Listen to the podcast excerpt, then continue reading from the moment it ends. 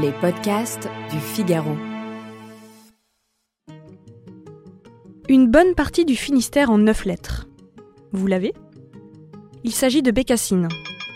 On en refait un? Un phoque en pointillé, cette fois-ci en cinq lettres. Et maintenant, est-ce que vous l'avez? Il s'agit du morse. Des mots croisés comme ceci, le verbicruciste Michel Laclos en a composé pléthore. Mais savez-vous comment sont fabriquées les grilles de mots croisés? Et quelle est la différence entre un cruciverbiste et un verbicruciste? Bonjour et bienvenue dans Le Moment des mots, un podcast dans lequel on vous décrypte l'actualité de la langue française. Je m'appelle Alice Develay et je suis journaliste au Figaro. Je m'appelle Dorian Grelier et je suis journaliste au Figaro. Dans le métro, chez le médecin, en vacances, les Français sont friands de mots croisés. Aujourd'hui, nous sommes avec Julien Soulier, expert au projet Voltaire, auteur de plusieurs ouvrages sur la langue française et disciple de Michel Laclos. Bonjour Julien. Bonjour. Comme je viens de le dire, vous êtes disciple de Michel Laclos. En quoi le verbicrucis a-t-il marqué l'histoire des mots croisés en France? C'est la, la, dernière grande star des mots croisés en, en, langue française en France. Il y en a eu euh, quelques-uns avant lui. On peut citer euh, Georges Perec, on peut citer Tristan Bernard bien avant. René David aussi. René et eux, c'est une femme. On oublie souvent les femmes, il y a eu une verbicruciste. Et puis effectivement, au, au bout de cette euh, longue lignée, on trouve Michel Laclos. Michel Laclos, c'est déjà par la quantité des grilles qu'il a fournies, c'est dire c'est un travail de romain qu'il a fourni. Il a vraiment créé un, des milliers de définitions. Et puis Parmi elles, effectivement, euh, il y en a une, une, pléthore qui sont restées, on va dire, dans les annales des mots croisés et qui sont vraiment euh, très astucieuses, qui jouent sur, euh, sur l'homonymie, sur la paronymie, sur le calembour éventuellement, aussi et surtout sur l'homonymie et la polysémie. Et c'est là qu'il est vraiment très fort. Comment on fabrique une grille? Alors, il y, y, a plusieurs façons. Moi, je suis resté un petit peu euh, traditionnaliste, on va dire. Je prends une feuille blanche avec un crayon et une gomme. Jusque-là, tout va bien. Et ensuite, alors, il faut avoir l'idée de ce qu'on appelle la potence. La potence, en fait, ce sont les deux mots du 1 horizontal et 1 vertical. Ce sont un peu les mots stars de la grille, les mots vedettes. Si le cruciverbiste trouve ces mots tout de suite, bien évidemment, la, la grille va se débloquer assez rapidement. Donc, c'est souvent là, en fait, que le verbicruciste déploie euh, toute sa créativité, toute son inventivité, tout son humour éventuellement, parce que c'est bien quand il y a de l'humour dans les mots croisés. Donc on commence par euh, ces deux définitions qu'on appelle la potence. Combien de temps est-ce que ça prend de créer une grille? Ça dépend, je la fabrique un peu à l'ancienne, c'est-à-dire une fois que j'ai fait la potence, eh bien euh, j'essaie de faire bah, le, le 2 horizontal ou le 2 vertical et ainsi de suite.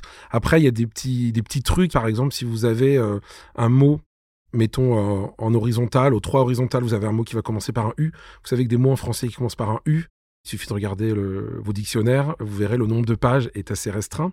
Donc en fait, vous vous retrouvez assez vite bloqué les mots qui commencent par U. Vous allez avoir les mots formés sur un, hein, un, unir, unité, vous allez avoir les mots formés sur urine. Donc on est assez vite bloqué et donc on sait que euh, la case noire se profile assez rapidement quand on a un mot qui commence par certaines lettres comme le U, le X, on va être vite bloqué aussi, à part euh, xi, la lettre grecque, on ne trouvera pas de mots très longs. Voilà, donc et ensuite de proche en proche, ça, ça se fait un petit peu, j'allais dire, à, à l'instinct aussi avec un tout petit peu d'expérience, mais de proche en proche, on arrive comme ça euh, à compléter la grille. Alors il faut dire que maintenant, vous avez aussi des logiciels qui vous y aident, qui vous fabriquent carrément la grille. Moi, je n'en ai pas, enfin, je n'ai pas ce type de logiciel. En revanche, j'ai un logiciel qui m'aide à compléter un mot en fonction d'une configuration de lettres données. Par exemple, si j'ai euh, un mot de cinq lettres dans la grille qui commence par R, puis une lettre, puis L, puis deux lettres, je tape cette configuration-là et le logiciel va, me donner tous les mots possibles et ensuite je peux choisir celui qui me convient le mieux, à la fois pour fabriquer la grille et puis à la fois pour la, la création de la définition. Est-ce que vous avez des déformations professionnelles et sous la douche, vous faites des mots croisés? Il y en a qui pensent sous la douche ou en se rasant, ben moi c'est un petit peu ça aussi. Quand je me couche tous les soirs, j'ai euh, toujours trois, quatre mots dans la tête à définir pendant la nuit. Et ensuite, ça tourne pendant la nuit. Donc, il paraît que la nuit porte conseil. Donc, ça tourne pendant la nuit. Et puis, euh, parfois, j'ai une élimination en pleine nuit.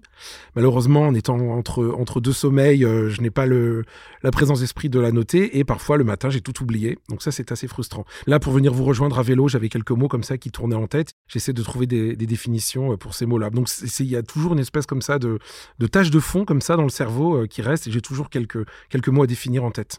Peut-on dire que les mots croisés sont un jeu typiquement français? Historiquement, ce n'est pas un jeu de mots français, ça a été créé euh, par des Américains, dans les années 13-14, 1913-1914, par un Américain, par un journaliste américain. La revue pour laquelle il travaillait avait besoin d'une page de libre, et donc son rédacteur en chef lui a demandé de créer un jeu de mots, un nouveau jeu de mots, et il a créé une grille de mots croisés. Bien sûr, ce n'était pas les grilles euh, comme on les pratique aujourd'hui, mais en tout cas, c'est bien, c'est bien aux États-Unis que c'est né. La seule différence maintenant avec la France, c'est qu'en gros, pour les mots croisés, vous avez deux écoles. La première école qui est plutôt anglo-saxonne, ce sont ce qu'on appelle des mots croisés cryptiques. Vous avez beaucoup de cases noires, et puis vous avez des espèces de de, devinettes ou de charades à tiroir voilà, pour résoudre les mots croisés. Alors qu'en France, le principe est différent.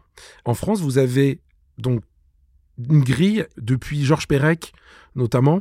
Le but, c'est pour les verbicrucis de mettre le moins de cases noires possible. On estime par exemple que pour une grille euh, de taille moyenne, donc par exemple 10, 10 ou 12, 12 à peu près, donc pour une grille d'une centaine ou 120 cases, euh, il faut être à 10% ou en dessous de 10%. Au-dessus, ça n'est pas du bon travail. Alors évidemment, plus la grille est grande et plus le défi est impossible, hein, donc évidemment ça monte assez rapidement. Et puis en France, vous n'avez pas de symétrie dans les cases noires, alors que dans les grilles anglo-saxonnes, vous avez une symétrie axiale. C'est assez joli à avoir, mais euh, c'est pas comme ça qu'on marche en France. Après, rien n'empêche de s'imposer cette contrainte dans les mots croisés français aussi. Et au fond, comment on reconnaît une bonne grille de mots croisés?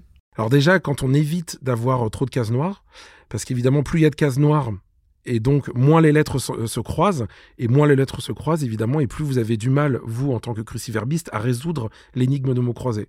Donc pas trop de cases noires, si possible, pas trop de mots rares ou inconnus, parce qu'évidemment, il est facile de, piéger un cruciverbiste avec un obscur fleuve chinois que personne ne connaît, ou un, alchimiste du XIVe siècle que personne ne connaît.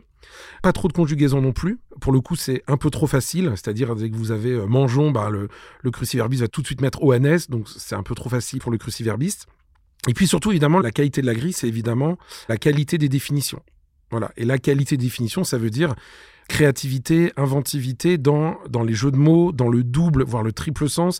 Il y a un côté un petit peu prestidigitateur. Vous savez, le prestidigitateur, quand il fait son tour de magie, il vous contraint à regarder quelque part pendant qu'il fait son coup euh, avec l'autre main. Le verbicrucis, c'est un petit peu la même chose. C'est-à-dire pendant que vous regardez d'un côté, vous êtes orienté vers un côté.